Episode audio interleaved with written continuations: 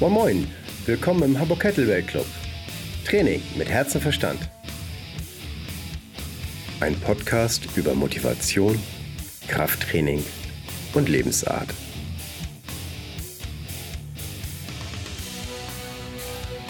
Moin Moin, mein heutiger Gast ist Moritz Ramsee, der seit seinem 16. Lebensjahr schon sich mit Fitnesstraining intensiv beschäftigt. Er hat bei den hochkarätigsten Trainern mit trainiert, die mir einfallen. Also ich nenne nur mal einen kleinen Auszug. Max Schenk, Pavel Tassolin, Brett Jones, ähm, El Cavadlo, Danny Cavadlo und ich, wenn ich richtig informiert bin, hat er seine erste Kettlebell-Zertifizierung 2010 gemacht.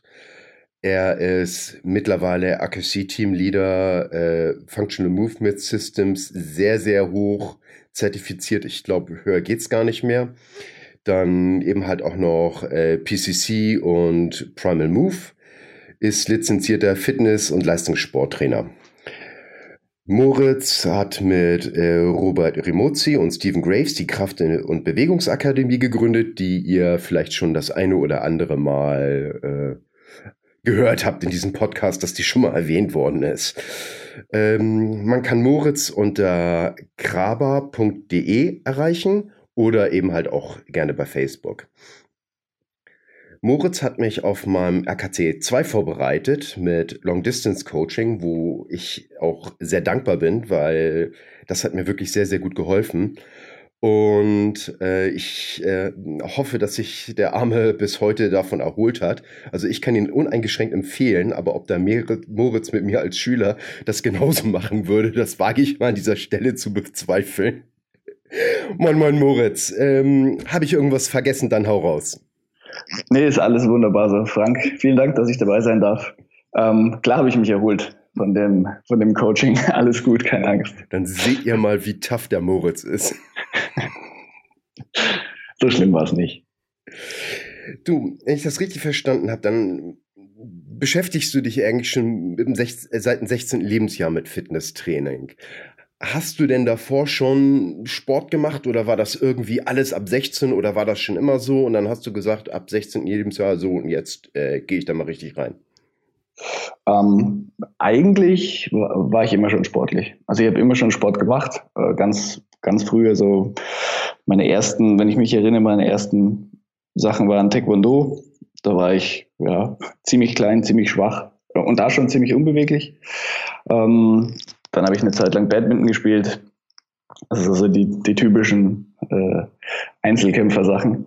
Äh, und dann in der, in der Schule habe ich eigentlich angefangen, Basketball zu spielen. So mit meinen Freunden nachmittags immer Streetball gespielt, jeden Nachmittag.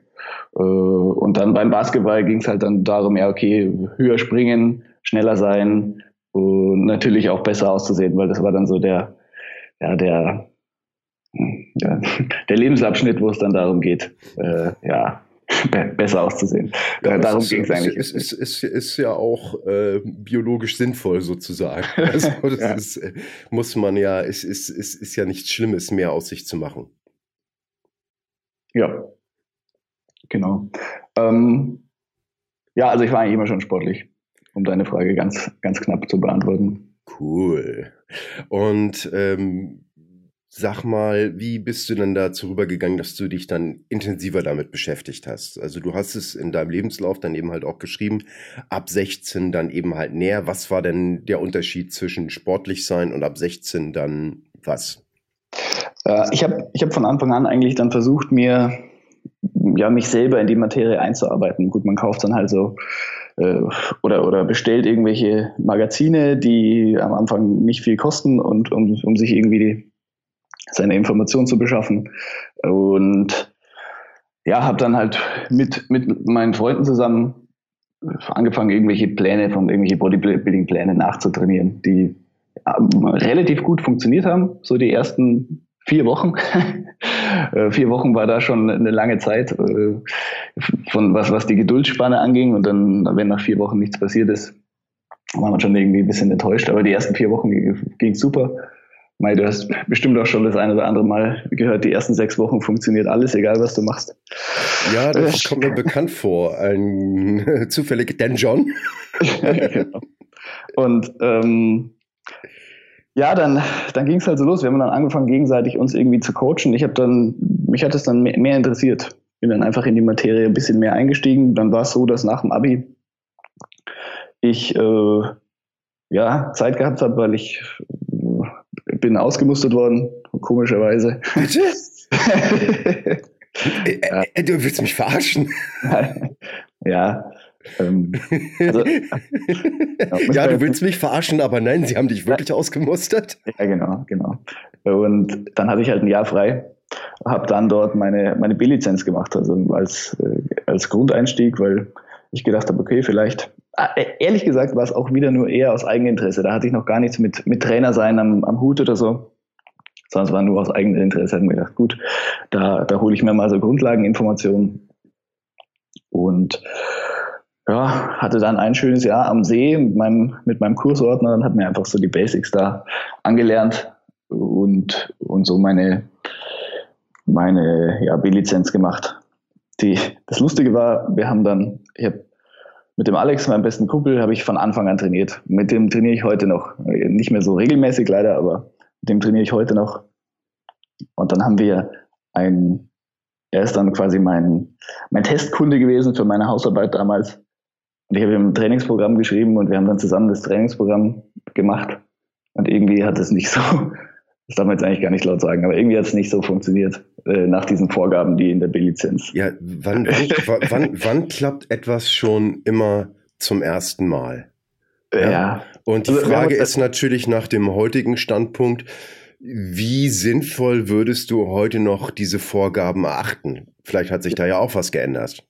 Ja, das hat sich ganz drastisch geändert also ich, ich, alles, was ich von damals mehr oder weniger noch, was mir heute noch zugute kommt, sind so die, die Anatomiekenntnisse, die man halt doch, also sind sehr, sehr grundlegend, aber äh, es ist doch so, dass man so Basics mitbekommt, die, die wirklich gut sind. Alles, was, wirklich alles, was sonst da drin vorkam, würde ich nicht weiterempfehlen. Bra braucht kein Mensch. Nenn, so. nenn mal eine Sache, die du nicht weiterempfehlen würdest und eine Sache, mit der du das dann lieber ersetzen würdest, sodass die ja, ich sag mal so ein bisschen wie mit äh, äh, Myth Busted, weißt du?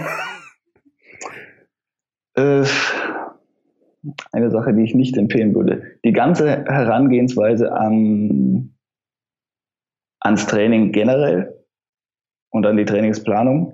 Also was mir fehlt und was, was, was ich einfach viel mehr jetzt für mich herausgefunden habe, ist, wenn du Prinzipien hast, ja, Trainingsprinzipien, das gilt fürs Leben genauso, aber Trainingsprinzipien und dich an, an die hältst, dann hast du schon sehr, sehr, sehr viel gewonnen. Und sinnvolle Trainingsprinzipien zu haben, das war damals, oder ich weiß nicht, wie es heute ist, aber damals, wo ich das gemacht habe, äh, war das nicht wirklich zu erkennen, auch jetzt rück, rückblickend. Also das, das, nenn das würde ich mir wünschen. Nenn, nenn, mal, nenn mal vielleicht ein, zwei Trainingsprinzipien, dass der, der Zuhörer, der jetzt nicht so fest in der Materie ist. Also es soll ja Leute geben, die jetzt nicht unbedingt jetzt Kettlebell-Trainer sind äh, und sage ich mal diesen Background haben oder professionell daran gehen. Ähm, erklär mal, was ein Trainingsprinzip ist und wie man das eventuell dann eben halt auch mal umsetzen kann, damit die sich was vorstellen können. Ansonsten hilft ihnen das nicht, glaube ich. Ähm, ja, grund, grundlegende äh, Geschichten, wo ich, wo ich Wert lege bei mir, sind, und es ist immer so, wenn es jetzt, es hilft es wahrscheinlich jemand, der das einfach nur so hört, äh, auch nicht direkt weiter, aber ähm, die, die athletische Fähigkeit, wo ich den größten Wert darauf legen würde von Anfang an, ist Kraft. So, weil es gibt nichts in meinen Augen, was die, die Lebensqualität eines Trainierenden so unmittelbar und schnell verbessern kann, wie wenn er stärker wird. Ähm, da gehört natürlich dann super viel dazu. Ja?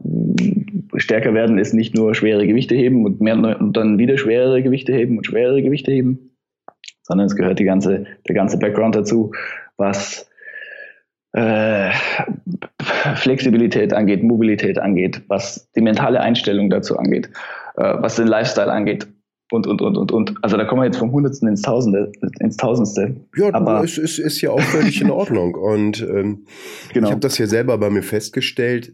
Bei mir hat meine Kraft stagniert. Also ich konnte die Übungen zwar machen und äh, die Leute, oh, bist du stark, äh, Aber für einen selber, ja Gott, das ist dann eben halt normal geworden. Und man ja. möchte dann gerne mehr und das geht dann eben halt nicht weiter. Und dann musste ich mir dann eben halt anhören lassen, äh, unter anderem von Robert und von dir, bisschen mehr für meine Mobilität eben halt zu tun, habe ich gemacht und dann mhm. ging die Stärke auch weiter nach oben. Ja, hat eine direkte genau. Auswirkung. Genau. Also insofern genau. ähm, ist das schon wichtig. Also eine von den Geschichten ist, wäre dann zum Beispiel, dass du halt äh, dich kontinuierlich selber kontrollierst oder kontrollieren lässt. Noch besser, wenn du jemanden hast, der, der das für dich erledigen kann, ist immer besser, ähm, weil du dann äh, ja, eine, eine, objektive Meinung dazu bekommst. Aber äh, dich kontinuierlich einfach kontrollieren lässt und, und verbessern möchtest. Und wenn das nicht funktioniert, dann gehst du halt, oder deine Stufe gerade im Moment nicht mehr das Richtige ist, dann ist es auch mal an der Zeit, einfach einen Schritt zurückzugehen und wieder an den Basics zu arbeiten.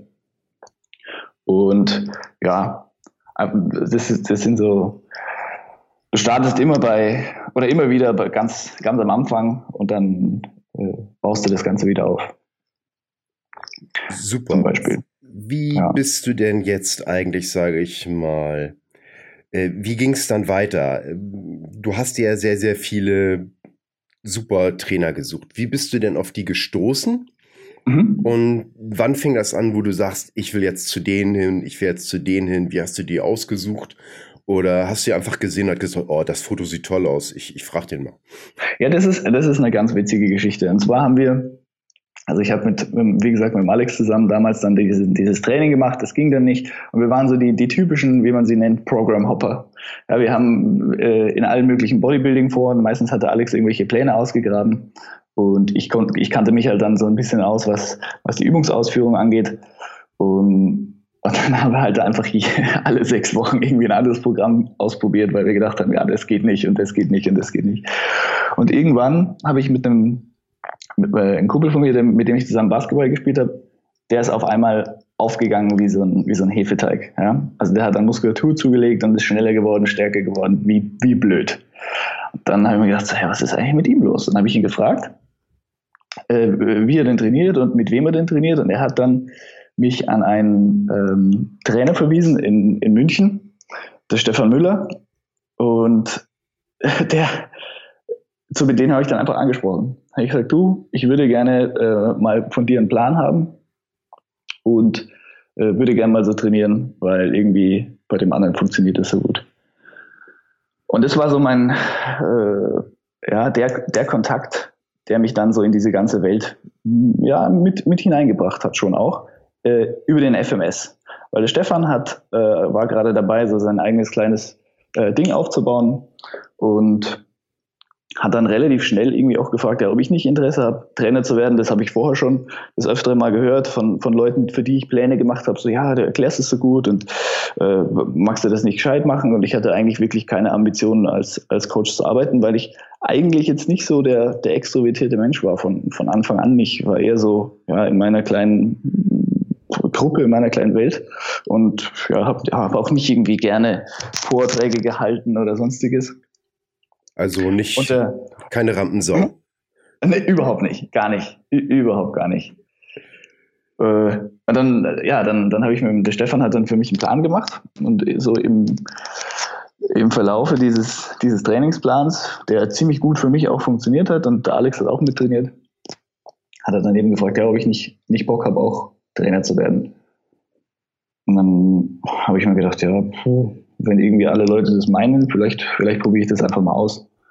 Und über dann im Laufe von, von so einem halben Jahr hat er mir sehr, sehr viel, also muss ich ehrlich, da, da muss ich ganz ehrlich sein, was so mein, was so mein Coaching angeht, äh, habe ich ganz, ganz viel so die grundlegenden Sachen vom, vom Stefan gelernt, bin ich ihm echt wirklich dankbar. Cool. Und, und er hat dann er hat dann gesagt, ja, du solltest mal, kennst du einen FMS? Machen wir mal einen FMS. Ich so, was ist FMS? Keine Ahnung. Ja, äh, wir, wir können mal schauen, dass wir deine Bewegungsqualität messbar machen. Ich so, aha, ja, Bewegungsqualität war das erste Mal, dass ich davon irgendwie was gehört habe, groß. ich dachte, äh, Bankdrücken und äh, Klimmzüge, äh, Kniebeugen nicht, Kreuzheben auch nicht, weil das war schlecht für den Rücken damals noch. ähm, aber aber äh, ja, schauen wir das mal an. Und ich habe so unglaublich abgelost beim FMS. Ich war, ich war steif wie ein Brett. und war wirklich, wirklich schlecht. Dann habe ich Korrekturen mit an die Hand gegeben bekommen und habe mir gedacht, scheiße, warum ist das so anstrengend? Äh, das sind dann nur so Pipifax-Übungen. Ja, es, ist, es, ist, es ist teilweise geil. Also gerade ähm, ja, genau. für die Leute, die das noch nicht erfahren haben, für alle Leute kann das eventuell furchtbar leicht sein, weil das eben halt eine natürliche Bewegung für die ist. ist Aber wenn man in diesem Bereich eben halt eingeschränkt ist und Schwierigkeiten hat, dann sind auf einmal total triviale Sachen, werden auf einmal richtig schwer. Und es gibt, glaube ich, nichts, mit dem man einen auch trainierten, keine Ahnung, Hengst so zum Schwitzen bringt, wie äh, wenn man sagt so, hier, arbeite mal an deiner Mobilität bei deinen Schwächen. Absolut korrekt. Ja, da gibt es nichts und auch nichts Frustrierenderes. Also, wenn, wenn du jemanden siehst, der sich einfach in die Kniebeuge runtersitzt, zum Beispiel, ich bin da so ein gebranntes Kind, mein, mein Squat ist mein schlechtestes Bewegungsmuster. Und wenn ich dann andere Leute sehe, so, wenn ich sage, ja, mach mal bitte eine tiefe Kniebeuge, ja, klar, dann setze ich runter und denke mir so, ah, ich hasse dich. Ja, aber mir aber ich habe Schwierigkeiten mit dem Toe-Touch. Äh, ich, krieg, ich krieg das zwar ganz gut hin, aber wenn du dann irgendwie so ein paar Mädels hast, die dann eben halt mit geradem Rücken runtergehen, äh, ihre Kniescheibe küssen und äh, sozusagen ihre Arme um ihre Hacken drehen bei gestreckten Beinen, dann sagst du ja auch so, okay, ich gehe jetzt. Ja, ja. ja, das ist gemein. Aber auf jeden Fall, FMS ähm, war dann, war dann so, dass die, die einige von den Korrekturen richtig gut funktioniert haben und ich erstmal so mit diesem Begriff Bewegungsqualität überhaupt was anfangen konnte. Oder langsam mir mal Gedanken gemacht habe, ob das wichtig ist und dass das wichtig ist. Und dann hat der Stefan gemeint, ja, mach doch äh, eine FMS-Zertifizierung. Äh, lass dich da zertifizieren, dann lernst du noch mehr davon und so weiter und so fort. Und es ist gut für dich, für dich als Coach. Hm, Problem war nur, das gab es halt alles in Deutschland nicht. Ich bin dann nach, nach Holland gefahren und habe in Holland, bin mit einem Kumpel nach, nach Holland gefahren, war auch witzig und habe dann dort meine, meine Zertifizierung gemacht. Er hat zwei Tage sich's gut gehen lassen. Ähm, und habe in Holland meine FMS-Zerti gemacht. Das müsste 2009 gewesen sein. Oh, cool. Also genau. noch, noch vor der Kettlebell. Ja, genau, noch vor der Kettlebell. Und über ein FMS äh, bin ich dann an äh, den Robert gekommen und äh, den HKC gekommen. Und das Lustige war, ich habe beim HKC am Anfang wirklich nicht gewusst, dass es überhaupt eine Zertifizierung ist und dass man irgendwie getestet wird, weil die bisherigen Sachen, so wie, so wie B-Lizenz, ich meine, sagen wir mal ehrlich, äh, nochmal ganz kurz als äh, vielleicht als Qualitätsausblick, ich musste als Praxisprüfung bei der B-Lizenz jemanden die liegende Beinbeugemaschine erklären und einweisen. Wow. Es war schon, es war ziemlich hardcore, muss ich schon sagen. Ich habe auch geschwitzt. Ich habe gedacht, du, da, da musst du dich drauflegen und dann schau, dass das Gelenk von der Maschine auf Höhe des Kniegelenks ist.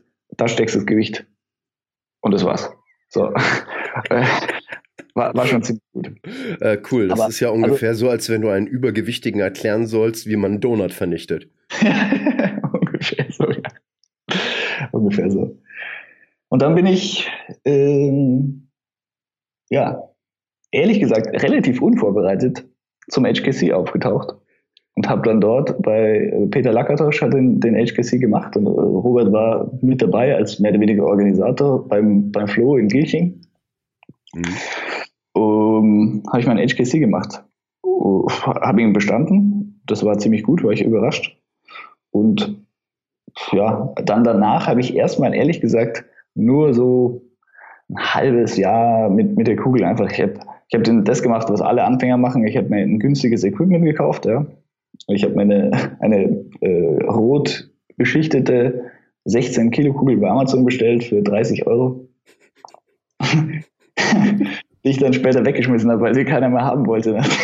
Ja, ja, es ist äh, äh, äh, nochmal noch mal lieben Gruß zum, zum Kettlebell-Shop rüber. Also das ist auch einer der Grund, warum ich eben halt den eben halt empfehle. Weil ja. du da vernünftige Kettlebells eben halt herkriegst, wo der Lack nicht abplatzt. Und ich hatte vorher auch äh, welche, die hatten so eine Pulverlackbeschichtung mhm. und die ist dann teilweise abgesprungen, wenn du die eben halt transportiert hast. Ich meine, unten an der Kugel nicht wild, aber wenn ja. das jetzt beim Griff passiert, dann ist das Dreck. Ja. Also meine Kugel äh, können wir auch kurz äh, mal ansprechen. Die, die 16er, die ich hatte, die hatte so eine wirklich so gut vier Millimeter dicke, ja nicht vier, das sagen wir zweieinhalb, drei Millimeter dicke Schweißnaht an der Innenseite vom Griff. war super. Also mm. darum ging sie. Am Anfang war sie nicht schlecht. Ja, für, für Swings und Get-Ups äh, und, und Goblet Squats war sie okay. Und dann irgendwann habe ich mal gedacht, ja, äh, schauen wir mal, was gibt's da noch so und habe dann mal eigenständig versucht, den Clean zu lernen. Und spätestens da habe ich gemerkt, so, oh, das fühlt sich irgendwie nicht so gut an. Bin dann aber auch, bin dann aber auch zum Robert ins Training gegangen. Ja, also war, ich war dann äh, beim Robert im, im Training, im, im Budo-Gym damals noch in, in Schwabing. Geil, äh, geile Location. Du bist durch die, durch die Tiefgarage reingegangen. Ich habe erst mal gedacht, als ich das erste Mal da war, so, wo, wo bin ich jetzt hier gelandet eigentlich? Fight Club. Ganz genau. Du gehst in die Tiefgarage runter, durchs, durchs, durchs Tor runter und dann in so einen Seiteneingang. Ähm, und bist dann da in diesem, in diesem ja, MMA oder was, BJJ-Gym war es, glaube ich, äh, hauptsächlich. Und, und Robert hat da das Training gegeben. Und dann hat Robert eben ja, gemeint, ja gut, ob, ob ich nicht Interesse hätte, äh, ein RKC zu machen. Das war dann eigentlich relativ schnell klar, dass, dass ich das machen mag. Mm, und dann habe ich mich vorbereitet. Mitten beim Robert zweimal die Woche. Äh, meistens waren es drei Stunden am Stück. Es war noch die Hardcore-Nummer, weil er gesagt hat, ja, die RKC-Leute, die kommen die erste Stunde für Anfänger, die kommen die zweite Fortgeschrittene und dann war noch Primal Move im Anschluss.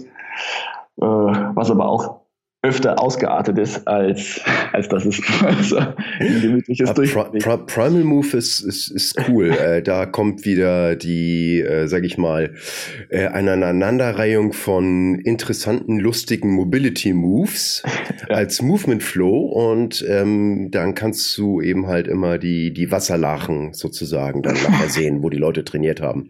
Genau. Äh, ich äh, finde das immer ganz lustig. Dann siehst du teilweise dann die ähm, ja, wie so ein Schneeengel im Schnee, bloß äh, im Gym ist es dann eben halt der Schweißengel auf dem Boden. Der Schweißengel, genau.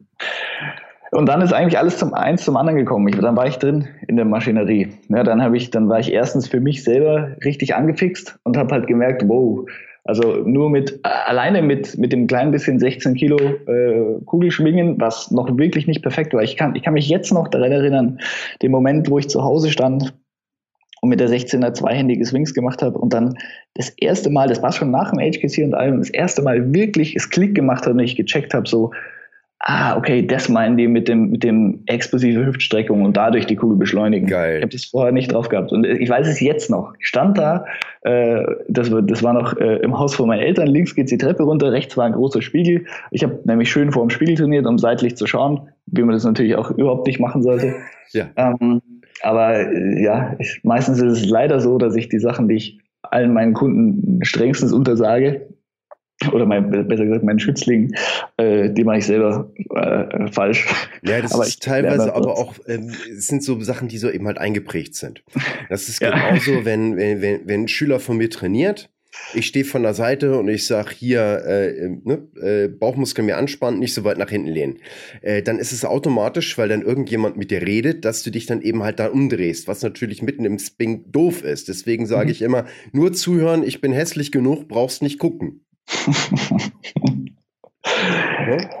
ja. Aber das ist, sind eben halt Sachen, die drin sind. Das ist äh, schwer zu durchbrechen. Ich, ich habe ich hab einfach gemerkt, dass ich mit dem bisschen 16 Kilo zweihändige Swings äh, ich bin stärker geworden als vorher. Ich war insgesamt athletischer, ich war schneller, ich könnte höher springen. Ähm, ich war beweglich, bin beweglicher geworden, ohne irgendwie großartig was für, für Mobility zu tun. Was, was ich habe es nicht verstanden, warum. Und dann habe ich mir gedacht, okay, da, da, da ist irgendwas mehr, da steckt mehr dahinter dann habe ich eben, darum war auch die, die Entscheidung, dann wirklich den RKC zu machen und, und bei Robert dann die, die sage ich jetzt mal Anführungszeichen, harte, harte Schule, Grundausbildung zu durchlaufen. War dann ja. relativ schnell, war dann relativ schnell gefällt und dann bin ich da, ja, gut, gut hm, acht, irgendwie so acht bis zehn Monate, glaube ich, waren es, äh, da zweimal die Woche für drei Stunden hinge, hingeeiert. Und ja, hab, hab schon so einiges, äh, Schweiß, Blut und, und äh, vielleicht auch die eine oder andere Träne so vergossen nach dem Training. Boah, komm. Nein, so stimmt das nicht.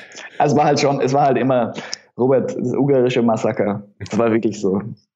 Die zweite Stunde war meistens, die erste Stunde war dann Anfänger- und, und Techniktraining und dann hast du eigentlich, die zweite Stunde war dann nochmal für die, die neu dazugekommen sind, als Fortgeschrittene war vielleicht 10 Minuten Warm-up und dann war 40, 45 Minuten Vollgas und ein kleines Cooldown und dann war noch eine Stunde Primal Move. Was er, was er heute auch nicht mehr so machen würde, aber das war halt damals äh, ja, die, hart, die harte RKC-Nummer. Und ja, hat schon auch, war schon auch spaßig. Heute bräuchte ich es nicht mehr, aber war schon auch spaßig. Ja. Und, und mich vor allem super gut vorbereitet auf äh, die drei Tage in Ungarn, weil ich habe ja meinen RKC noch in Ungarn gemacht, war ja in, in Deutschland alles noch nicht. Äh, dann sind wir mit einer ganzen, mit einer ganzen Crew runtergefahren. Sebastian war auch mit dabei, Sebastian Müller. Ja. Ähm, und war wirklich witzig, aber auch echt hardcore. Ja, das vergessen die meisten eben halt, wenn du jetzt normalerweise trainierst für dich.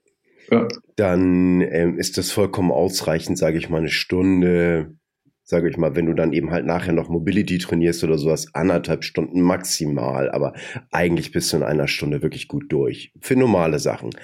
Aber wenn du dich eben halt auf dem AKC vorbereitest, wo du drei Tage lang Leistung zeigen musst, und zwar nicht drei Tage lang eine Stunde, sondern drei Tage lang sieben Stunden, dann musst du schon irgendwie äh, ein ganz anderes Durchhaltevermögen aufbauen. Du, ja, du brauchst schon ein bisschen Puffer, das stimmt. Das stimmt auf jeden Fall. Deswegen trainiere ich ja auch eben halt gerne sehr, sehr ausführlich den, den Snatch-Test. Den gibt es bei mir sozusagen nach dem Training als Belohnung für die mhm. Leute. Frank, Hashtag Snatch-Test-Lover. ja, unbedingt, unbedingt.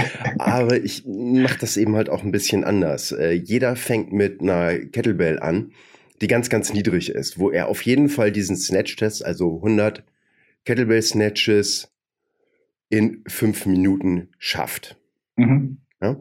Und le letztens einer ist bei mir eben halt neu eingestiegen und der war dann eben halt ein bisschen äh, ja, wie soll ich sagen, ja, ich kann mehr und äh, ich sage, nee, du fängst mit sechs Kilo an. Okay. Fand er nicht gut. Aber äh, wenn mit sechs Kilo die Bewegung nicht richtig gut ist, dann äh, äh, darf er garantiert nicht höher gehen. Und ich so, du, mach das erstmal richtig und dann bist du auch ganz schnell hoch. So, weil bei mir gibt es das eben halt, ich habe vier Schemata. Mhm. Und das erste Schema ist ganz einfach, äh, äh, 10 pro Hand und dann wechselst du die Hände so lange, bis du 100 Ding durch, Dinger durch mhm. hast. Mhm. So. Wenn du das schaffst unter 4 Minuten 30, dann kriegst du ein, wie soll ich sagen, anstrengendes Schemata. Dann heißt es eben halt äh, 15 links, rechts, 15 links, rechts, 10, 10 und dann nochmal 10, 10. Mhm. Hört sich jetzt nicht nach so einem großen Unterschied an, aber du hast weniger Handwechsel, wirst dadurch schneller, brauchst aber mehr Ausdauer. Mhm. Und wenn der dann eben halt wieder unter 4,30 kommt, dann gibt's eben halt das, wie sag ich, psychologisch schönste Schema. Das ist eben halt auch das Lieblingsschema von Dan John. Das heißt eben halt äh, äh, 20 links rechts, 15 links rechts, 10 links rechts und dann eben halt zum Schluss 5 links rechts. Also das wird von Durchgang zu Durchgang immer weniger und mhm. deswegen ist es psychologisch eben halt auch sehr schön. Hat noch weniger Handwechsel und deswegen bist du dann eben halt noch ein Stückchen schneller. Dann, wenn du dann wieder unter 4,30 kommst, dann kriegst du mein Lieblingsschema, das heißt äh, 20 links, rechts, 20 links, rechts, 10, 10 und dann bist du durch. Mhm. Alle noch, ja, wie soll ich sagen, anstrengenden Schemata bringen nichts wirklich. Also da ist dann in meinen Augen äh, der Effekt von weniger Handwechsel zu zu viel Erschöpfung nicht gegeben. Ja. Und wenn die dann eben halt wieder mit diesem Schema unter 430 kommen, dann gibt es die nächste schwerere Kettlebell. Okay. Und ich habe jetzt, damit es den Leuten leichter fällt beim Kurs, dann eben halt auch sehr, sehr widerspenstig die Zwischengrößen geholt, weil irgendwie meinten die Leute, dass es dann doch ganz schön knifflig ist, dann direkt von der 12er auf die 16er zu springen. Mhm. Und dann äh, ja, ich glaube, das ist einfach altersmilde. Dann habe ich dann eben halt ein paar 14er bestellt und das ging dann eben halt auch gut. Und merkwürdigerweise, die Leute haben fast immer ein Erfolgserlebnis. Entweder dürfen sie ein anderes Schemata erreichen. Mhm. Wow, ne, ich habe mich verbessert. Oder eben halt gehen sogar auf eine höhere Kettlebell. Und deswegen, äh, wenn es mal keinen Snatch-Test gibt, dann kriege ich Ärger. Weil sich die Leute jedes Training damit eben halt messen. Frank, Frank Hashtag, Hashtag Snatch-Test-Lover, habe ich ja gesagt. Ja, ja, es ist äh, insofern. Ähm, also die, die, Leute haben keine ja. Angst mehr davor. Ja, ich, ich persönlich, ja. Ich weiß, es gibt andere Philosophien. Ganz genau, genau. Ich, aber erklär mal die anderen, bitte. Meistens dann über Swings, bitte. Ähm, ne, generell zum Snatch-Test. Also ich, wir, wir machen bei uns im Training keinen Snatch-Test. Überhaupt nie. Ich mache Snatch-Tests nur mit Leuten, die äh, Ambitionen haben, RKC zertifiziert, sich zertifizieren zu lassen. Äh, ansonsten finde ich die, die Grundidee vom Snatch-Test, eine bestimmte Anzahl an Wiederholungen äh, auf Zeit, ist ja entspricht nicht meiner Philosophie von, von sinnvollem Krafttraining. Es ist immer das, wo die Leute sagen, ah, CrossFit schlecht, CrossFit schlecht. Ähm, und ja, die, die haben immer Zeitdruck oder müssen relativ schnell, also oder, ja, es ist immer Zeitdruck. Entweder möglichst viele Wiederholungen in, in einer bestimmten Zeit oder äh, möglichst äh, schnell sein mit einer bestimmten Anzahl an Wiederholungen. Und da leidet einfach ganz, ganz oft oder fast immer die Qualität, was ja, so eine, das, das ist vielleicht also auch ein Grundprinzip, äh, Qualität vor Quantität, immer, egal. Außer es geht um irgendwie, ja, es, es geht um was, in Anführungszeichen, wenn es heißt, du kannst gewinnen oder verlieren und dadurch äh, eine Meisterschaft holen oder, oder einen Titel holen ähm, oder eine Zertifizierung bestehen oder nicht. Aber ansonsten fürs regelmäßige Training sehe ich den, ja, dieses Risiko-Nutzen Verhältnis von einem Snatch-Test äh, oder, oder von Snatches auf Zeit hm, nicht ist, ist, ist nicht gut in meinen, Verhältnis, in meinen Augen. Ich, wir machen unglaublich viel Swings. Wir machen sehr, sehr, sehr viele einarmige Swings. Hm, wir snatchen ab und an, aber eigentlich nie für mehr, sage ich jetzt mal, als, als Fünfersätze äh, vorneweg, wenn die Leute frisch sind, dann schon halt auch mit, mit relativ schwerem Gewicht. Ja. Aber äh, ja, nicht, als, als Conditioning-Tool ist mir das Snatch zu kostspielig, was das Risiko angeht. Ähm, für den, für den Großteil, das muss man ganz, ganz deutlich sagen, für den Großteil der Trainierenden.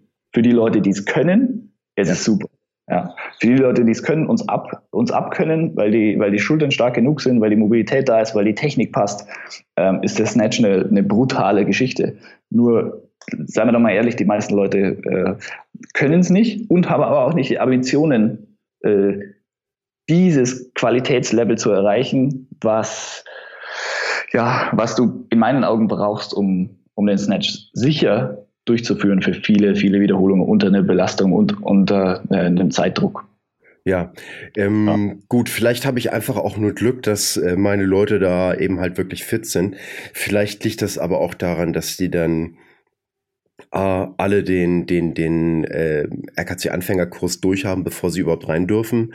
Und dass alle mit einem sehr, sehr niedrigen Gewicht starten. Was mir wichtig ist, äh, dass die wirklich sich, ja, sag ich mal, ein bisschen abkämpfen müssen, bis sie dann eben halt auf eine nächste Kettlebell gehen, damit die Sehnen und Gelenke sich dann eben halt dementsprechend auch verstärken können. Deswegen will ich gar nicht, dass einer, oh, ich kann hier gleich mit der, keine Ahnung, 24er und ich kann das schon. Äh, deswegen lasse ich den trotzdem lieber mit der 12er starten. Ja, das ist halt nur sinnvoll. Ja, also das, ist, halt, ist halt, ja, es ist, ist halt so eine, so eine Herangehensweise. Ich meine, du magst den Snatch-Test, du findest ihn gut. Wenn du das, wenn du das, wenn du das so aufbaust und äh, deine Leute besser werden, sich keiner verletzt, ja. hey, dann warum nicht? Ja, ja das ist, muss, muss man, muss, ähm, es geht nur so, also entweder macht man das wenig oder im vernünftigen Maße sehr viel. So einen Mittelweg gibt's da, glaube ich, nicht. Schwierig, ja. Schwierig. Hm. Und ich freue mich schon äh, jetzt. Du musst, hm? du musst einfach viel snatchen, um, um sauber einen Snatch-Test machen zu können. Ja, ja ich also ich, ich finde auch äh, Snatch-Test, äh, die Technik vom Snatch, die verbessert sich nicht nennenswert, wenn du da mal 5-5 machst, dann wieder eine kleine Pause und 5-5. Ähm, die Technik, ob die sitzt oder nicht sitzt, das äh, kommt dann so bei, bei Snatch Nummer 80 raus. Mm, ja, das kann ich jetzt so nicht unterstreichen. ja, gut. Ja. Macht ja nichts. Man muss ja nicht immer ähm, Äh, das ist hier kein, kein Konformitäts-Podcast, äh, aber, wo aber wir wo alle immer einer Meinung sein müssen. Das wäre langweilig. Wo ich, wo ich dir äh, da beipflichten kann, ist, dass du siehst, wie gut jemand ist im Snatch, siehst du ab Wiederholung 80. Okay. Spät, spätestens. Ja? Weil, ähm, ja. Also sagen wir, oder, oder wenn es hart auf hart kommt. Wenn er an seine Leistungsgrenze kommt, dann siehst du relativ schnell, ob jemand gut ist im Snatch oder nicht. Ah, und äh, ja, und wie, wie, viel, wie früher auseinanderfällt und wie sehr auseinanderfällt. Ja. Ja, da haben wir, da haben wir aber eine gute Gemeinsamkeit. Beim Snatch und beim Swing ist die Atmung eben halt meinen Achten wahnsinnig entscheidend. Extrem wichtig, ja, extrem wichtig. Weil gerade beim, gerade beim, es ist für einen Clean und für einen, für einen Snatch, die beiden äh, ballistischen Übungen mit der, mit der Kettlebell, wo du äh, mit den Händen viel zu tun hast oder mehr zu tun hast, sage ich jetzt einfach mal, wo die Arme auch wirklich eine Aufgabe übernehmen, an, anstatt nur die Kugel festzuhalten, so wie beim Swing, sondern die, die, die Kugel umlenken müssen, äh, verlagert sich der Fokus. Und der Fokus fällt dann leider sehr stark eben auf, die, auf den Arm und somit auf den Oberkörper, wo die Leute dann anfangen zu reißen mit der Kugel, also wirklich über den Oberkörper die Kugel entweder in die Rack-Position beim Clean oder in die Überkopf-Lockout-Position zu, zu ziehen mit, dem, mit der Hand oder mit dem Arm. Und das Problem ist, die beteiligte Muskulatur ist einfach nicht so auf Dauer, gerade wenn es jetzt um, um mehrere Wiederholungen geht, nicht so leistungsfähig wie die komplette hintere Muskelkette, die durch die bei der explosiven Hüftstreckung, wo du eigentlich die Kugel beschleunigen solltest, ähm, ja angesprochen wird. Ja. Und da kann, da kann man durch eine richtige Atmung, nämlich genau zum Zeitpunkt der Hüftstreckung, diesen Fokuspunkt oder dieses, ja, diesen Fokus wieder umlenken auf eben den Unterkörper und die treibende Kraft hintern. Ja, sagen wir es mal so, wie es ist. Und ja. dann, äh, ja, ist, und, da, und da, so. dadurch, dadurch beschleunigst du die Kugel wieder über die, über die Hüfte und der Oberkörper hat nur noch die Aufgabe umzulenken und zu stabilisieren, was, ja, was das Ganze einfach besser macht äh, und auch viel, viel weniger verletzungsanfällig ja, es ist ähm, auch, man stellt das fest, ich habe einen äh, gehabt, der hat genau umgekehrt geatmet. Mhm. Und äh, ich musste den dann eben halt so einen kleinen, kleinen, kleinen, kleine, ja, wie soll ich sagen, so ein kleines Bild mitgeben. Ich sagte, du, auf der Kettlebell, da ist eben halt eine Kerze oben drauf und die willst du auspusten. Weil er, hat, er, er hat immer sozusagen äh, äh, ausgepustet, wenn die Kettlebell irgendwie wieder runtergeht. Und dann unter Oberkörperanspannung hat er dann versucht, irgendwie einzuatmen. Und das hat natürlich alles nicht gefunzt. Frank, dann, das ist genial. Das glaube ich mir. Das sage ich ja, dir jetzt. Bitte. Das, das glaube ich mir. Das ist genial. Und dann habe ich ihn dann halt da zusätzlich dann eben halt natürlich noch äh, eine wesentlich schwere Kettlebell in die Hand gedrückt, weil ich wusste ganz genau, ähm, mit der falschen Atmung wird das nichts, ne? Mhm. Jo. Ah, das ist, auf, auf sowas stehe ich. Auf ganz genau sowas stehe ich extrem. Ähm, wenn du dir, wenn du eine, eine Anweisung gibst oder ein Bild malst, mehr oder weniger, wo derjenige es nicht mehr falsch machen kann, so, das, und das mit der Kerze, das ist super. Wenn, wenn du stehst oben und die, dann ist eine kleine Kerze auf der Kugel, du musst die, die Kerze ausblasen. Das dann, ist super. Dann das ist genauso. Noch, wo wir gerade beim Swing sind, ein zweites Bild und das ist der Grund, warum ich eben halt immer in großen, großen Schwierigkeiten bin, wenn ich äh, Minderjährige trainieren soll, weil meine Bildsprache ist teilweise etwas. Und du bist ja sicher, dass du das jetzt hier im Podcast sagen willst. Ach ja, komm, hört eh keiner hin. Okay. Und zwar die meisten, gerade die Männer, die können über die Hüfte und über den Po keine Kraft mobilisieren, nicht explosiv. Und das ist, was du dann eben halt für den Swing brauchst. Explosivität aus der Hüfte. Und dann sage ich dann eben halt immer auch, Jungs, das ist eben halt nicht so, so, ein, so, so ein Kuschelfilm oder so, sondern das ist eher mehr wie so ein Hardcore-Porno-Doggy-Style. Okay. Und das Erschreckende ist, dass es alle danach besser und explosiver machen. ja. ja, jeder so wie es braucht. Ja, äh, du, ey, ey, ey ich habe das nicht gemacht. Also ich, ich habe es einfach nur gesagt und es funktioniert. Also wer ist, wer, wer ist jetzt der Schlimme? Der Schüler, der es daraufhin besser versteht oder der Lehrer, der auf solche Gedanken kommt? Ja. Ja.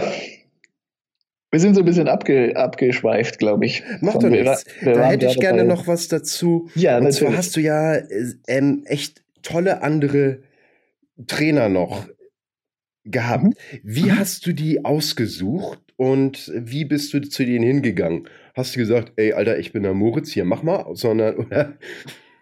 Ähm, ja, ungefähr so. Nee, nee, Schmarrn. Ehrlich gesagt, ehrlich gesagt, war es hauptsächlich Zufall. Ja. Ich habe halt meine die ganze Zertifizierungspalette durchgemacht, die es so, die es so gibt bei Dragon Door, mehr oder weniger. Äh, HKC, RKC 1. Dann bin ich in die USA geflogen. RKC, also RKC 1 war noch Pavel, da war Pavel da selber. Mhm. Da war der Fabio Sonin da, ähm, Peter Lakatosch war wieder da und dann beim RKC 2 waren Andrea Duquesne, Max Schenk und Phil Ross. Die drei waren vor Ort bei der Zertifizierung, mit denen ich mich dann halt intensiver auch unterhalten habe. Mm, und das war dann auch mein erster Kontakt, Kontakt zu Max, aber da kommen wir dann später nochmal gerne drauf zurückkommen. Cool. Dann vor dem RKC 2 war, war CKFMS. Ja, CKFMS habe ich noch gemacht. Das ist quasi die Verbindung, gibt es jetzt, glaube ich, so heute gar nicht mehr. War sehr interessant. Das war dann bei Brad Jones. Das war unglaublich. Also Brad Jones. Welche äh, Verbindung? Also sorry, Verbindung von, von FMS, also von den Function Movement Systems und RKC.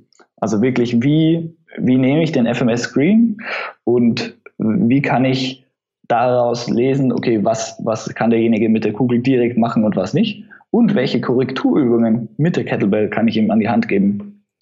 Um seine Bewegungsqualität, ja, seine Bewegungsqualität zu Das ist echt sehr interessant. Ja, das war eine wirklich gute Sache und äh, ähm, ja, Brad Jones Live war, war, wirklich, war wirklich Wahnsinn. Es ist halt immer, wenn du Leute siehst, die lange dabei sind und viel Ahnung haben und sich viel Gedanken gemacht haben, das ist immer beeindruckend. Und bei ihm war das halt auch so. Ähm, was, was war noch? Max, Trainer ja, aussuchen. Max. Genau. Und bei Max war es dann so, ja, da beim RKC 2, er hat, er hat Sachen vorgetragen und ich habe, das war dann auch noch so, dass ich mir gedacht habe, hm, also ich, da war die Gruppe, ja, ich meine, Frank, du bist dafür bekannt, wenn die Gruppe da ist und jemand sagt, gibt es noch eine Frage, dann wissen alle, okay, der Frank fragt noch was. Wenn, wenn, wenn, wenn ich in der Gruppe sitze und und jemand sagt, hey, ich bin so dieser typische, den ich eigentlich nicht leiden kann. Wenn ich, wenn ich in, in, äh, was teache und sage, gibt es noch Fragen? Und dann sagt keiner was und nachher kommen die Leute her zu mir und sagen, ja, ich habe da noch eine Frage. Ja? Natürlich helfe ich den Leuten auch gerne, aber und, und auch deshalb, weil ich ganz genau weiß, die sind so wie ich. Ja? Ich bin nie der, der dann in der Gruppe noch fragt oder irgendwie sagt, okay, ähm, sondern ich gehe dann nach hin und, und unterhalte mich mit den Leuten oder frage dann da noch was. Und dann war halt wirklich, ich habe den Max, den Max dann so ein paar Sachen gefragt, wie ich anders machen würde. Und er so, ja, das würde ich eigentlich auch genauso machen. Und das würde ich auch genauso machen. Und dann war sofort so diese, die gleiche Wellenlänge da. Wir haben, wir haben uns super gut verstanden von Anfang an. Wir haben genau dieselben Ansichten gehabt bei ganz vielen Sachen. Und ich war extrem begeistert von, von der Art und Weise, wie er, ja, wie er die Sachen weitergibt an seine Leute, also lehrt. Ja, das ist äh, sozusagen noch jemand, den man unbedingt auch mal, mal erwähnen wollte, er sollte Max Schenk gerade seine äh, äh, 5-Minuten-Flows äh, zur Bewegungsqualität, äh, super Konzept. Also wirklich, äh, das ist auch jemand, den man sich gerne mal nochmal rausgoogeln sollte. Was, ja, absolut. Was bei Max so unglaublich beeindruckend ist, und das kommt leider gar nicht so oft so rüber, also was heißt leider, äh, ist so, er macht sich unglaublich viel Gedanken und am Schluss kommt was raus, was so lächerlich einfach scheint, dass man sich denkt, so ja gut, da hätte er selber drauf kommen können. Aber wenn man das dann genauer hinterfragt, warum das so genau gemacht wird, dann steckt wahnsinnig viel äh, Gedankenarbeit dahinter. Und ja, das ist, das ist das, was mich sehr beeindruckt hat und was ich halt auch versuche bei bei meinen Leuten so ja, weiterzugeben. Einfach aufs ganz, ganz Essentielle zu reduzieren, so dass der, der Kunde weiß oder der, der, der Trainierende weiß, okay, was, äh, auf was kommt es an ja? und, und warum, aber ohne irgendwie einen fünf Stunden Vortrag zu halten, sondern ganz, ganz kurz und knapp. Und da sind so Sachen wie Kerze auspusten, wie ich meine, ab, sind Gold wert. Sind genau, Gold sind Gold wert. Alles, was es vereinfacht. Ja, dieses ganze, du kannst, du kannst in diese ganze Trainingswelt super tief einsteigen und es wird super komplex und extrem umfangreich. Oder du kannst schauen, dass du, und das versuche ich eben meinen Leuten so weiterzugeben, dass du ganz, ganz grundlegende Sachen verstehst und die auf andere Bereiche anwenden kannst und dann ja, einen direkten Übertrag hast und davon profitieren kannst. Und das war halt auch so, so wie Max es macht und wie, ja, was, was mich sehr beeindruckt. Jetzt in, in, ich habe dann von ihm ein Online-Coaching gemacht, weil ich einfach gesagt habe, hey, der Junge ist wirklich brutal gut. Und er hat mir dann ein Programm gemacht. Und ich, ja, das war dann so der, der, der zweite Schritt, wirklich so, wo ich mich einfach krass verbessert habe. Wirklich extrem krass. Ja, und ja, und ich es nicht gedacht hätte eigentlich, dass es, weil ich habe da zu dem Zeitpunkt habe ich eigentlich nur daheim trainiert, hatte nur ähm, ein paar Kugeln, keine Babel, gar nichts. Und mein, meine Kreuzhebeleistung ist einfach nach oben gegangen ohne Ende. Also das, das Gewicht, was ich vorher einmal heben konnte, äh, habe ich dann einfach so in. Ja, es stimmt nicht ganz. Ich habe vor, mein, mein, mein bester Deadlift waren, ich glaube, 1,50 oder so. Auch ganz lustig jetzt so im Nachhinein. 150 Kilo. Und dann, so, dann habe ich das, das Programm von Max gemacht, habe nur ja, zu Hause Single Leg Deadlifts gemacht mit also einbeiniges Kreuzheben mit zwei Kugeln, unterschiedlich große Kugeln, weil ich, weil ich nicht mal zwei große, gleich große hatte. Eine 36er und eine 40er. Ja, das ist und, ganz ordentlich, du. Ja, das nächste Mal, als ich getestet habe, Deadlifts, ähm, habe ich 1,40 für 12 gehoben. Also, das war ganz gut. das, war, das war ganz gut. Ja, ich bin jetzt dazu übergegangen, weil ich äh, traue meiner Deadlift-Technik nicht. Also ich möchte die mir auch mal nochmal irgendwann mal richtig beibringen lassen. Mhm. Und ich nutze jetzt diese Fat Grips. Mhm. Und äh, bin da jetzt im Moment ganz froh. Dann bin ich jetzt bei, bei dreimal 100 Kilo äh, für fünfmal. Mhm. Also, aber mit den Fat Grips ist das dann eben halt schon lustiger. Aber es ist eben halt mehr Griffkraft dominant dann, ne? Also ja, absolut. Also da musst du, da musst du ein bisschen schauen, kann ich dir jetzt gleich den Tipp an die Hand geben. Entweder du machst, du, du deadliftest oder du machst Griffkrafttraining, sage ich dir gleich. Bin ich auch äh, erst so, hat auch ein bisschen gedauert, bis ich da drauf gekommen bin. Ähm, ich zum Beispiel für meinen Teil, wenn ich schwer Kreuzheben mache, dann nehme ich Zughilfen. Weil bei mir der limitierende Faktor die Griffkraft ist. Und äh, ja, ich aber, wenn ich deadlifte, dann will ich nicht Griffkraft trainieren, das mache ich separat. Natürlich kann man sagen, ja, aber wenn du mal irgendwie einen Wettkampf machst und, und da Kreuzheben musst, kannst du auch keine Zughilfen nehmen. Ich mache keinen Wettkampf. Punkt. So. Mhm. Äh, Brauche ich nicht. Ja. Das ist einfach so dieses, was ist mein Ziel, was will ich damit erreichen? Äh, ich will Kreuzheben nehmen, um, um äh, mein Gesamtsystem stärker zu machen. Und ja. Ja, du hast einen sehr guten Übertrag. Also ich muss sagen, genau. für mich ist das eben halt, ich brauche äh, für die Feats of Strength, also für die Kraftakte, brauche ich sehr, sehr viel Griffkraft. Mhm. Ja, das ist absolut richtig und das musst du auch wirklich machen. Ich kann nur eine Sache, das wollte ich noch, das habe ich jetzt vergessen, äh, sorry. Bitte. Aber die beim Kreuzheben mit Fat Grips kann ich dir gleich sagen, deine Kreuzhebetechnik, wenn es um die Grip oder generell äh, Trainingstechniken oder, oder Übungs, Übungsausführung, wenn der Griff, wenn die, wenn die Griffkraft der limitierende Faktor ist, auch beim Swing zum Beispiel, hast du bestimmt schon gesehen bei deinen Leuten, wenn du merkst, denen geht langsam die Hand auf und die machen sich Sorgen, dass äh, der Grip nachlässt oder dass ihnen die Kugel wegfliegt, dann verändert sich das komplette Bewegungsmuster zum ja, Negativen. Genau. Deswegen und, das, und gerade wenn du ich denen eben halt auch von vornherein, ähm, du hast dein Gehirn nicht am Eingang abgegeben. Ja. Wenn du das merkst, setzt du die Kettlebell down, alles gar kein Problem. Ja. Das ist viel weniger schlimm als das Zusammenfalten, wenn dir das Ding abgeht. Genau. Was ich dann mache. Genau. Ja, also da äh, äh, also, werden die, so sagen wir mal, ausführlich darauf hingewiesen. Und, und wenn du eben sagst, du traust deiner Deadlift-Technik eh noch nicht so ganz, ja, dann würde ja, ich nicht zumindest nicht, um die über 150 Kilo zu belasten. Genau, dann würde ich, dann würde ich, ähm, wenn du sagst, okay, du willst Deadlift nehmen als, als nur Griffkraft-Training-Ding, dann hebst irgendwo von der, von der, von der, aus dem Rack raus oder so, ja. So dass du es gar nicht vom Boden wegheben musst, sondern nur nehmen und dann halt ein Stück vom Boden oder, oder ein Stück hochheben, so dass es nur ums Halten geht und nicht ums Heben an sich. Das wäre jetzt so mein, mein Tipp am Rande. Ja. Ähm, Ja, ich versuche da so ein bisschen das beide. Das ist, ähm, vielleicht hast du ja auch gesehen, dass ich im Moment so auch äh, Natursteine eben halt eben halt Super, hebe ja. und trage und. Je, ehrlich gesagt, mir geht, mir geht jedes Mal das Herz auf, wenn ich eins von den Videos sehe. Weil man sieht so, oh, hey, du cool. bist echt mit, mit Spaß dabei, es ist wirklich cool. Ja, ey, dass das abgefahren ist. Ähm, du hast einen wahnsinnigen Übertrag von Kreuzheben zu Natursteinheben. Ähm, aber es ist nochmal was komplett anderes. Weil hm. ich sag mal, wenn du ohne Probleme jetzt äh, Deadlift 150 Kilo ziehst, heißt das nicht, dass du so ein, ein also dieser eine Stein, den ich da habe, ja. der wiegt 58 Kilo. Mhm. Ja? Alter, durch die Form ist der so schwer zu heben. Äh, da, da, da, da sagst du, ey, komm, lass das Ding liegen, ich gehe lieber hier und mach dir 150 Kilo.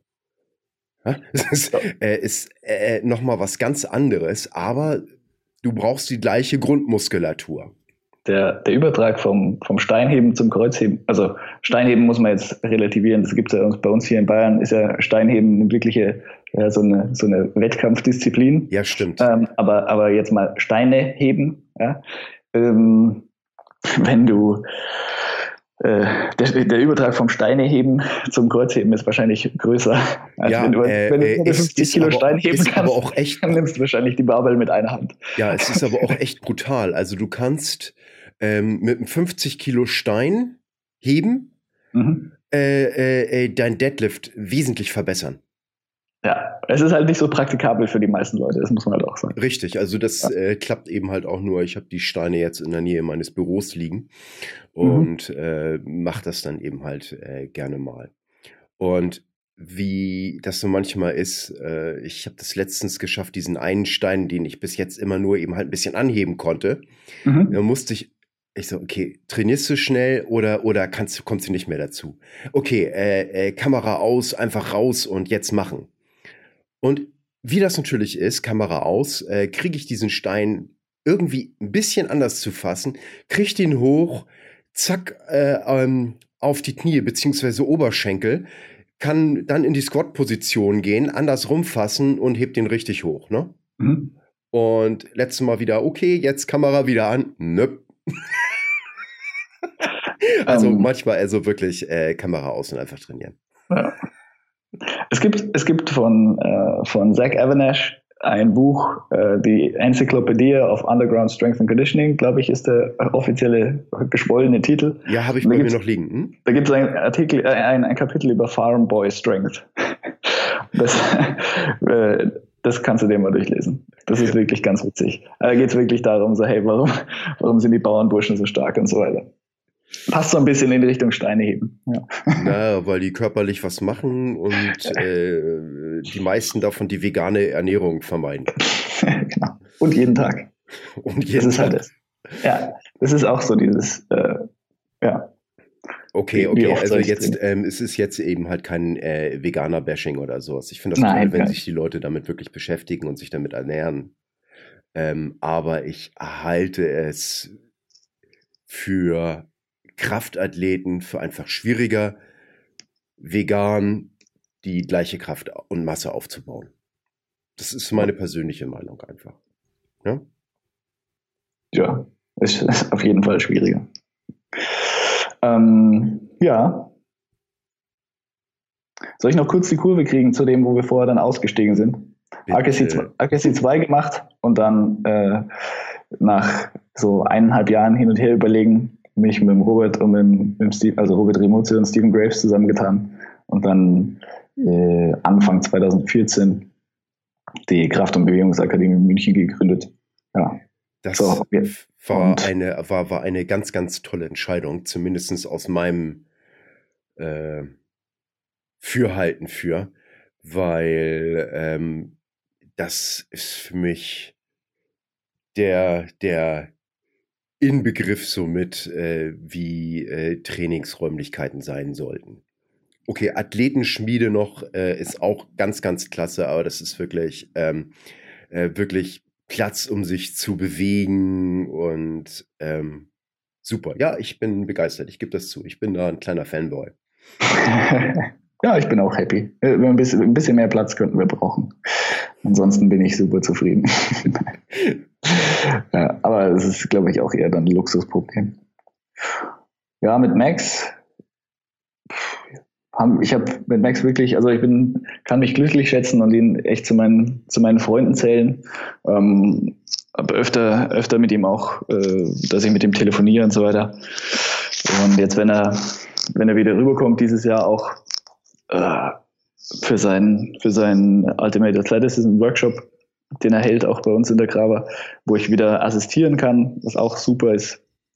Jedes Mal. Es ist teilweise ist es wirklich so, wenn Max einen Workshop hält, und ich das Privileg habe zu assistieren, wäre ich fast lieber Teilnehmer. Ich habe letztes, weil ich, weil ich einfach da auch noch so viel rausziehen kann.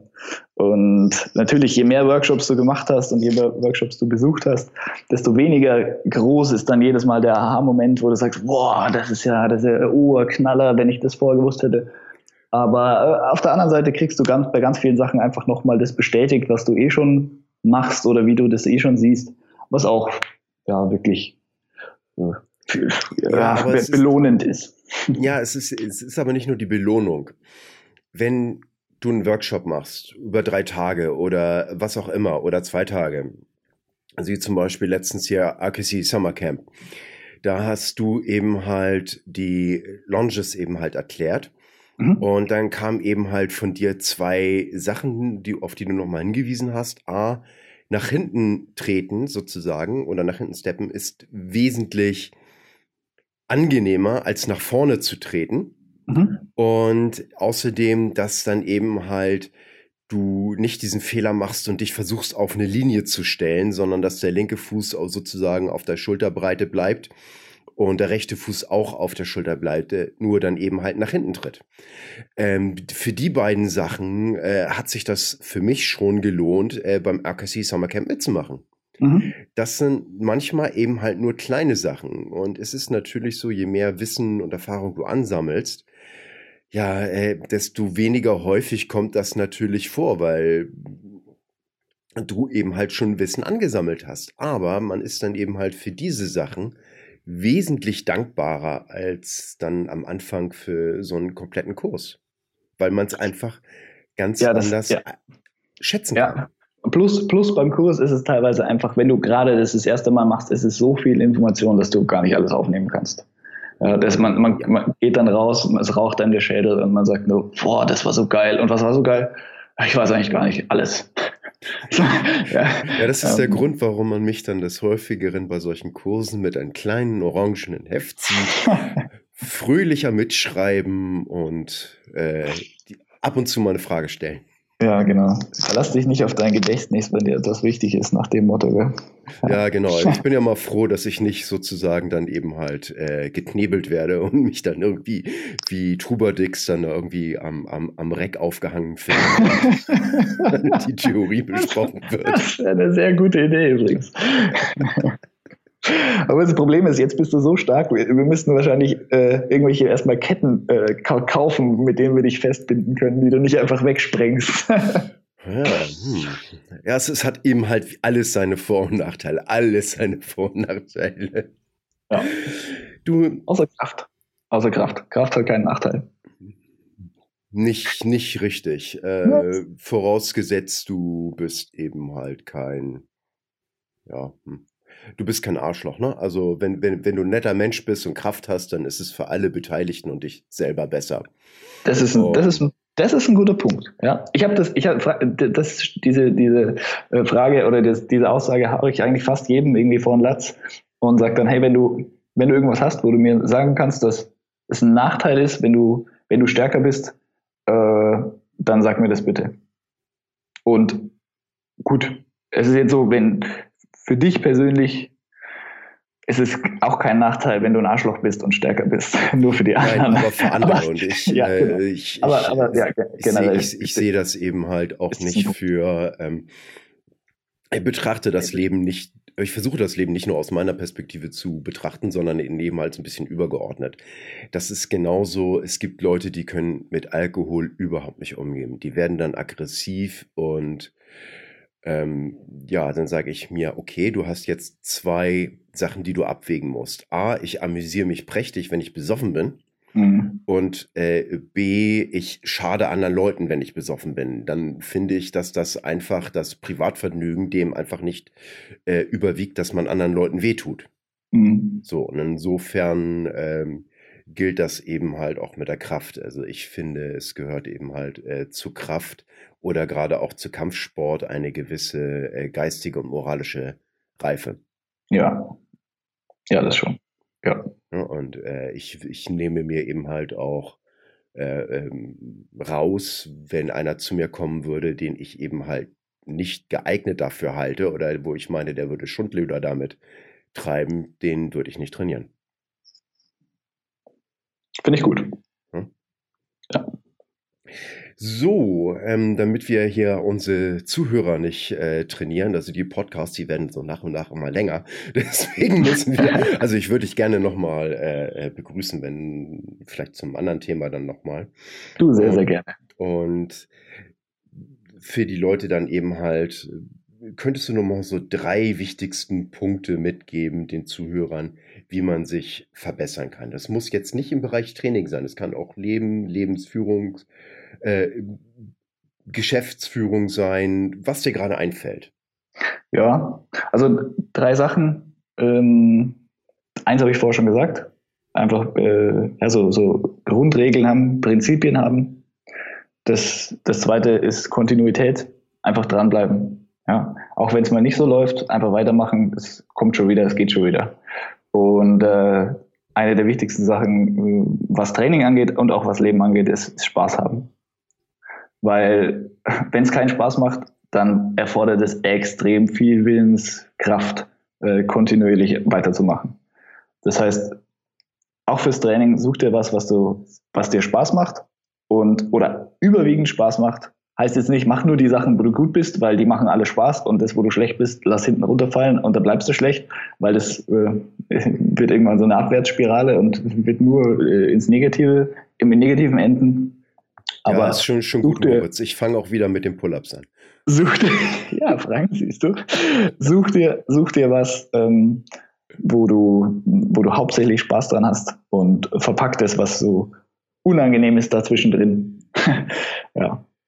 Also zum Beispiel, zum Beispiel irgendwelche Korrekturübungen zwischen zwei Kraftübungen, die du gerne machst. Dann Im Training, in der Trainingsplanung ist das eben halt ein bisschen leichter.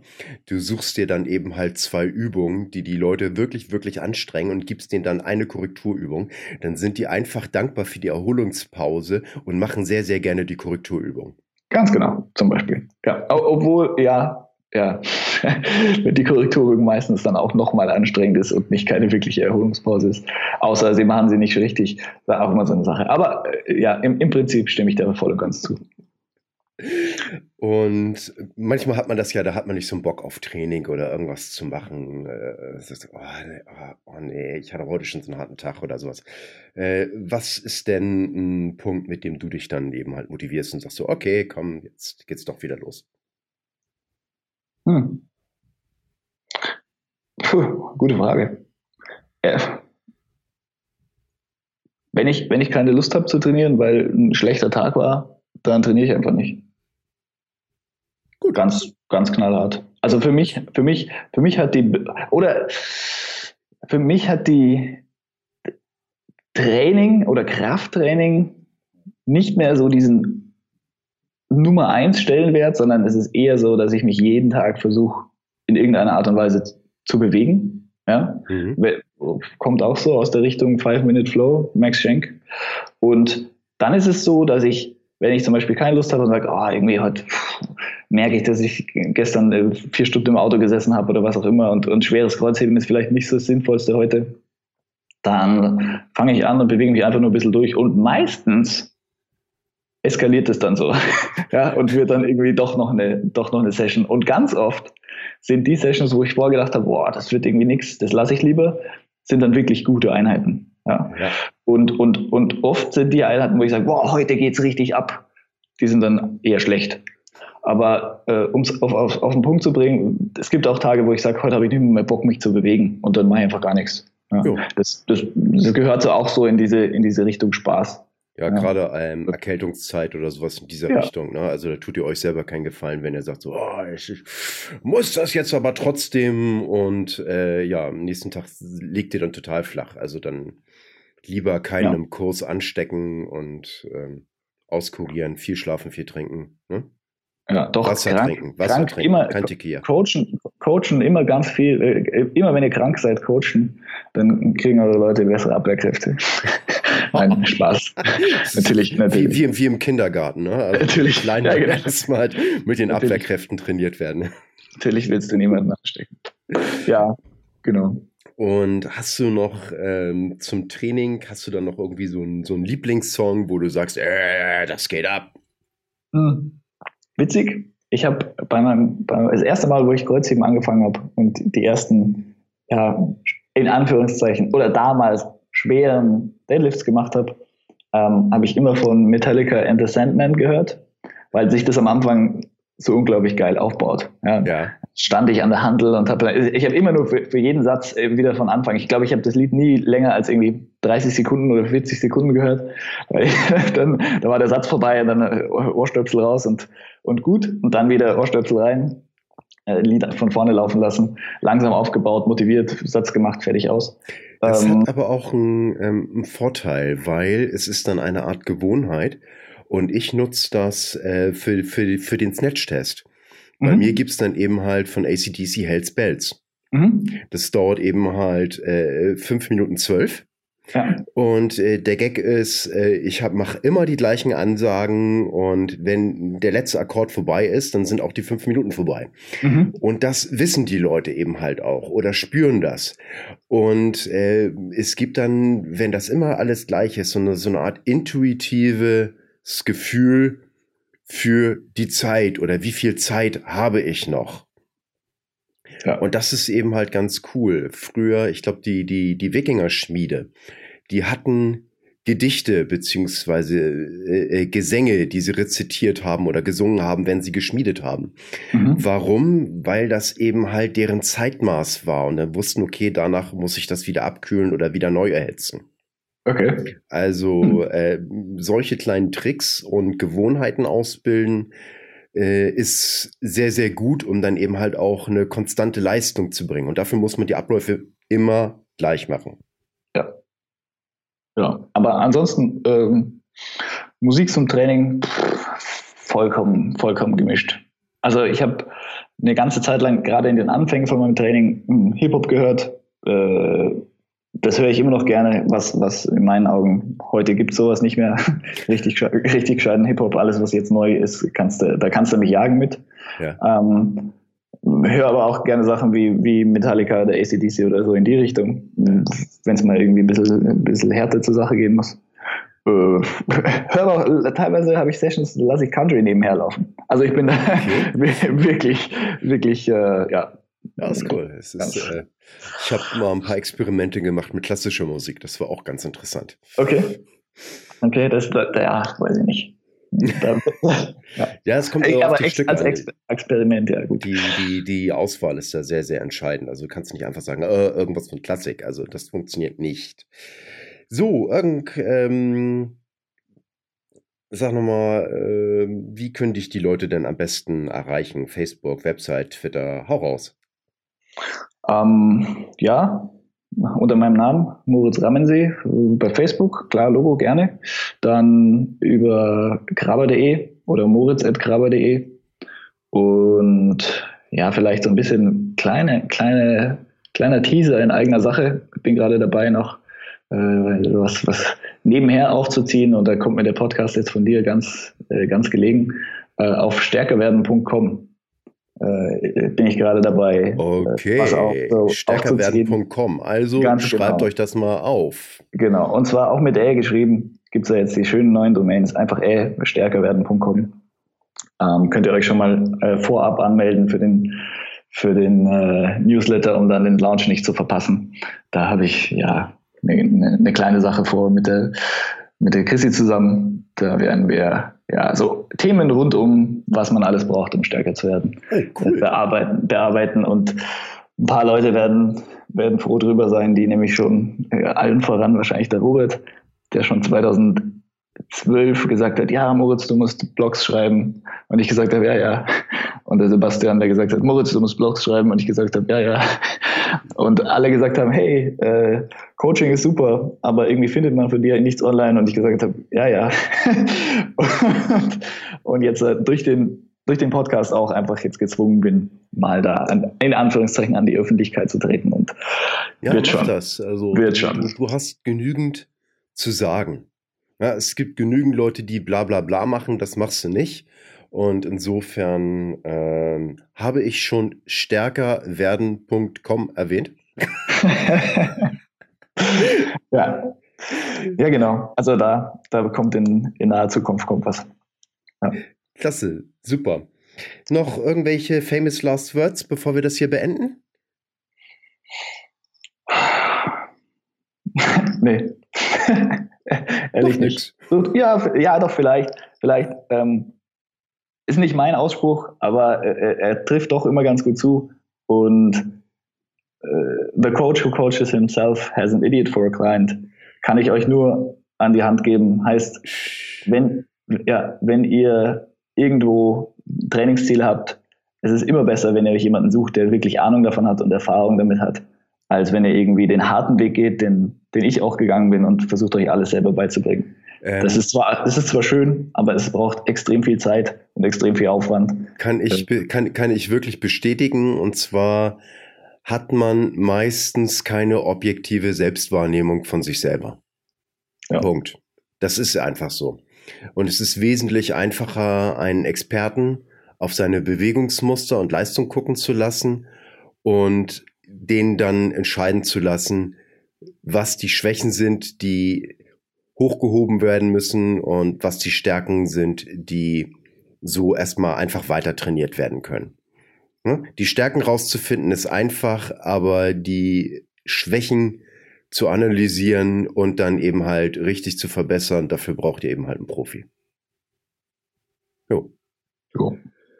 So, dann Moritz, ja. vielen Dank, dass du dir die Zeit genommen hast, dass du dabei warst. Ich äh, freue mich tierisch, mit dir geschnackt zu haben. Tschüss, Moritz. Mach's vielen, gut. Vielen, vielen Dank, dass ich dabei sein durfte. Mach's gut, alles Gute dir. Gerne. Bis Tschüss. bald. Ciao. Vielen Dank fürs Zuhören. Hat dir die Show gefallen, dann unterstütze uns bitte mit einer guten Bewertung. Hast du Wünsche oder Ideen für den Podcast? Schreibe mir unter podcast at hamburg-kettlebell-club.de. Da wir mindestens einen Podcast pro Woche bringen, mach es dir doch einfacher und abonniere uns jetzt auf iTunes, Soundcloud oder in den anderen Directories, auf denen wir gelistet sind. Hat dir der Podcast was gebracht? Klasse! dann kannst du ja guten Gewissens die Werbetrommel für uns rühren und ein paar Mal auf den Share-Button drücken. Zum Abschluss. Beweg jeden Tag deinen Körper, deinen Geist und dein Herz. Mach jeden Tag zu was Besonderem. Nicht immer stellt sich der Erfolg sofort ein, dann notiere dir einfach einen Punkt in der besten App, die es gibt. Dein Gehirn. Was du heute noch nicht schaffst, ist Teil deines Trainings für den Erfolg von morgen. Große Leistungen sind nicht das Produkt eines Zufalls, sondern Jahre konstanter harter Arbeit. Insofern, pack's an, dein Frank.